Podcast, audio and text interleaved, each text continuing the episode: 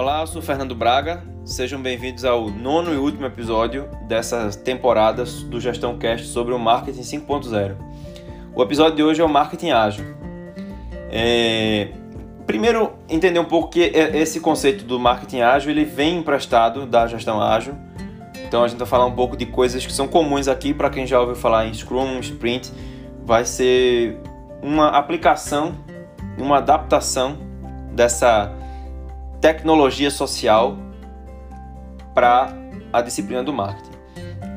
Então, lembrando, o marketing ágil ele usa analytics em tempo real, ele usa times descentralizados, ele é, bebe de uma inovação aberta, bebe na fonte da inovação aberta, ele estimula e cobra uma experimentação rápida com o uso de plataformas flexíveis e em processos paralelos, em vez de abordagens sequenciais. É, as aplicações da abordagem ágil ao marketing podem incluir o design da experiência do cliente, inovações de produto, melhorias do processo de marketing, campanhas criativas, a elaboração de campanhas, o desenvolvimento de novos negócios. É, ou seja, é muito abrangente, muito, muito é um marketing lato senso. Agora, um dos principais obstáculos a isso que precisa, ser, precisa de atenção são esses os feudos que existem dentro das empresas e que cada um tem seus KPIs, seus indicadores diferentes e conflitantes. Então a gente precisa considerar isso. Um dos grandes desafios do marketing ágil é a integração, esse funcionamento integrado. Bom, então a gente começa falando um pouco dos times descentralizados. O que é isso? O marketing ágil ele requer múltiplos times pequenos trabalhando em questões, trabalhando em questões diferentes. Cada grupo desse tem uma entrega específica para completar num prazo curto, da mesma forma que no Scrum, ou seja, a gente determinar aí um horizonte, vamos dizer assim, um macro horizonte de, uma, de um mês com entregas semanais e acompanhamento diário. Cada time deve ter à sua disposição recursos, todos os recursos necessários para atingir seus objetivos de forma autossuficiente. Uma das questões-chave no marketing ágil, na gestão ágil, na verdade, é isso. É você ter um time que por si só faça uma entrega completa sem depender de ah não, tá a área do outro ali, sem depender de uma, um outro gestor, de outra pessoa, de outra equipe, não. Eu tenho ou parceiros, ou tenho a minha equipe e, e os equipamentos e, e recursos de uma forma que eu não precise, que não dê para dizer assim, ah, mas faltou isso. A equipe tem tudo para fazer de uma forma autossuficiente. Então, cada time ágil deve ter a sua equipe multifuncional, justamente por conta disso, com profissionais com competências diferentes. Então, as entregas completas podem ser feitas e ainda se ganha mais efetividade no pensamento divergente, que é essencial à inovação. Esses times devem usar analytics em tempo real e podem tomar suas decisões com autonomia. E qual é o papel dos gerentes então aí, né? Já que o time ele é tão, tão autônomo, é justamente monitorar o progresso como um todo, dar feedback no nível mais estratégico e principalmente integrar os projetos ágeis em torno dos objetivos das empresas, integrar os times ágeis. As plataformas flexíveis, na verdade, a plataforma é um conceito que a gente está usando para dizer assim, a base na qual a gente está trabalhando. Então a gente trabalhar de uma forma que tudo possa ser modularizado. Porque cada nova iteração dos times ágeis com essa plataforma inicial gera novas entregas. Então tudo pode ser modularizado, características do produto, pontos de contato da experiência do cliente, designs criativos. E essa base da plataforma é o core, é o, é o, é o núcleo desse produto e aí você vai acoplando módulos. Você tem, por exemplo, um desenho de experiência do cliente, que é o núcleo daquela movimentação, é o núcleo daquela, do que o cliente vai experimentar quando está tendo contato com a sua empresa. E você pode acoplar pequenos módulos e testar a reação do mercado a esses pequenos módulos, essas pequenas mudanças, para ver o que acontece. Isso aí possibilita uma experimentação, um aprendizado rápido e você fazer inúmeras iterações para captar o máximo de feedback do mercado e gerar a melhor solução possível. O processo paralelo é a questão de é um contraponto ao modelo de cascata, que cada etapa precisa da validação das etapas anteriores. Então isso é deixado de lado no marketing ágil. Grandes projetos de longa duração eles podem gerar erros que só vão ser descobertos no fim, e aí todo o processo precisa voltar. Como não são sequenciais, né, como são paralelos, Cada componente da inovação, por exemplo, design, produção, o business case, né, o estudo econômico mesmo até, ou estudo de mercado pode ser considerado logo no início do processo, começar e aí você vai fazendo esses avanços em paralelo interagirem e retroalimentarem cada um dos outros processos. Por isso que tem esse desafio da integração. O trabalho é subdividido em processos mais curtos, com marcos mais próximos. Então, por isso que a gente consegue corrigir e identificar é, problemas potenciais. E aí, como eu falei, nessa abordagem o maior risco é o alinhamento e a integração entre as frentes de trabalho paralelas. Para que esse, isso, a gente reduza isso, né, esses, que a gente consiga mais alinhamento nesses fluxos é, e compatibilidade também, cada progresso incremental de cada time deve ser comunicado aos demais para que eles se realinhem e vão se adaptando. Então, para isso, os times ágeis também devem fazer uma reunião breve diária e as decisões devem ser produzidas rapidamente, já que o espaço de tempo é curto e o teste é rápido, então é, isso é compatível com o processo. Não são decisões ruins, são decisões focadas na tentativa e na experimentação. Ou seja, é bom observar que nos times ágeis não vai ter nenhuma decisão gigante de negócio.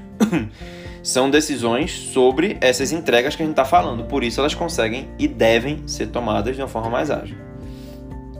Então, no marketing ágil, o desenvolvimento vai em paralelo com a experimentação. E os times não esperam um pelo outro para avançar.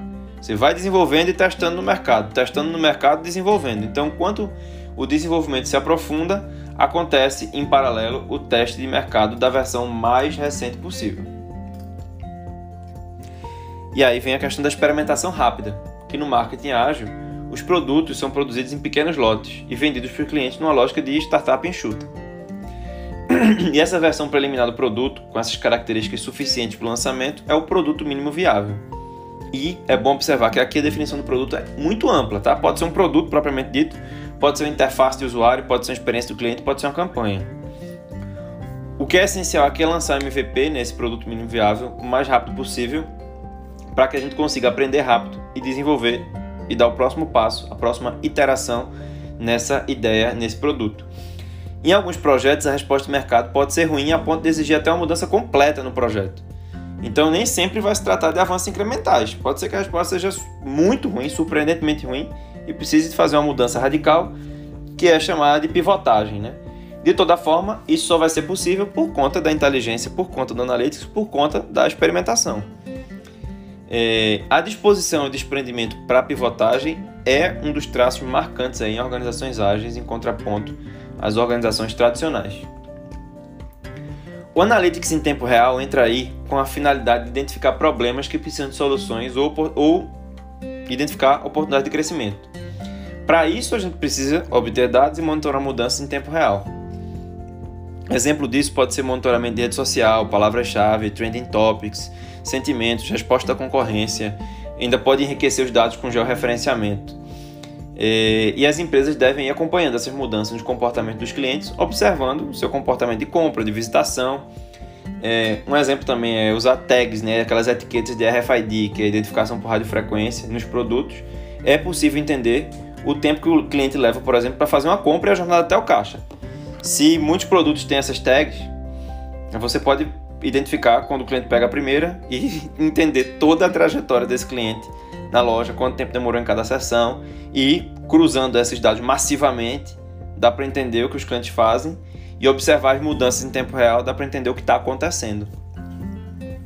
Então a gente consegue, consegue analisar relações de causa e efeito entre campanhas e vendas, entre lançamento de produtos e vendas, entender se um produto tem apelo ou não.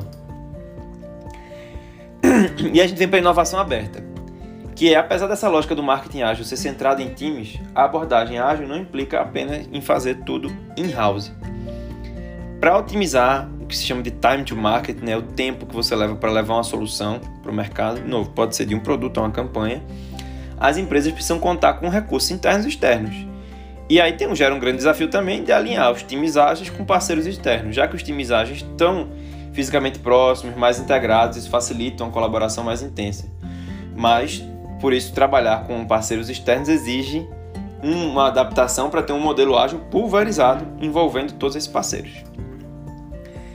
Por fim, é, vale a pena entender uma forma de acompanhar o marketing ágil, que é você ter um, um, processo de acompanhamento, que você consegue ter uma espécie de ata de um marketing ágil, de uma reunião, em que você precisa enquadrar qual é a iniciativa, qual é o grande objetivo, qual é a frente de trabalho, qual é o time que está envolvido, qual é o ciclo e qual é o prazo desse ciclo, quais são os requisitos de mercado, ou seja, qual é o problema interno, qual é o problema do cliente, quais são as soluções e melhorias, ou seja, qual é o MVP, quais são os resultados-chave que você quer dar, quais são as tarefas, prazos e responsáveis e quais são os resultados dos testes de mercado. Um exemplo que o Philip Kotler traz no livro dele, no Marketing 5.0, traz uma página com uma espécie de memória, de ata né, do, do marketing ágil. Ele coloca, por exemplo, é, é, é reposicionar a experiência do cliente para no, nos pontos de, de compra, nos pontos de venda, nos pontos de contato para venda. E aí, qual é a linha de trabalho? Não, a linha de trabalho é a frente, né? É desenvolver um chatbot de geração de leads. Aí, qual é o time? As pessoas envolvidas e seus departamentos. Qual é o ciclo? O primeiro ciclo. Qual é a linha de, de tempo aí? É a primeira a quarta semana de julho, por exemplo. Quais são os requisitos? É qual o problema do cliente? O tempo de resposta para perguntas feitas no site, que é de 48 horas. Qual o problema interno? A gente recebe 5 mil perguntas, tem duas pessoas para administrar isso, é, gera 500 leads qualificados, 58% das perguntas são sobre produtos e 11% são pedidos de demonstrações. Então, qual é a solução? Se basear é, numa plataforma atual, já existente, de chatbot, desenvolver um chatbot de conversação com a resposta automática que consiga responder 50% das perguntas relacionadas a produto. Quais são os objetivos e resultados chaves aí? São ter mil usuários únicos de, do chatbot e gerar 200 leads qualificados. Aí você define as tarefas, quem vai fazer o que, até qual, em qual tempo, um único responsável por tarefa. E, que aí, por exemplo, é comparar e selecionar a plataforma na primeira semana, uma pessoa X. Desenvolver as FAQ entre da primeira semana até o final da segunda, outra pessoa. É, desenhar o fluxo da conversa é, da segunda até a terceira semana, outra pessoa. Criar os storyboards, né? como, é, com, como isso vai se representar. Da segunda semana até a terceira semana, outra pessoa. Criar uma versão beta, da terceira até a quarta semana, outra pessoa. E implementar a versão beta na quarta semana, outra pessoa. É, e aí, os resultados. Aí, recuperando lá, né, quais são os, os resultados-chave você tem usuários únicos do chatbot no primeiro mês, 500 pessoas. A meta lá tinha sido mil. Número de leads qualificados no primeiro mês, 50. A meta lá tinha sido 200. Qual foi o feedback? A posição do chatbot no site não estava muito visível, as pessoas nem se davam conta que tinha um chatbot no site. Interações médias por usuário, 2.3.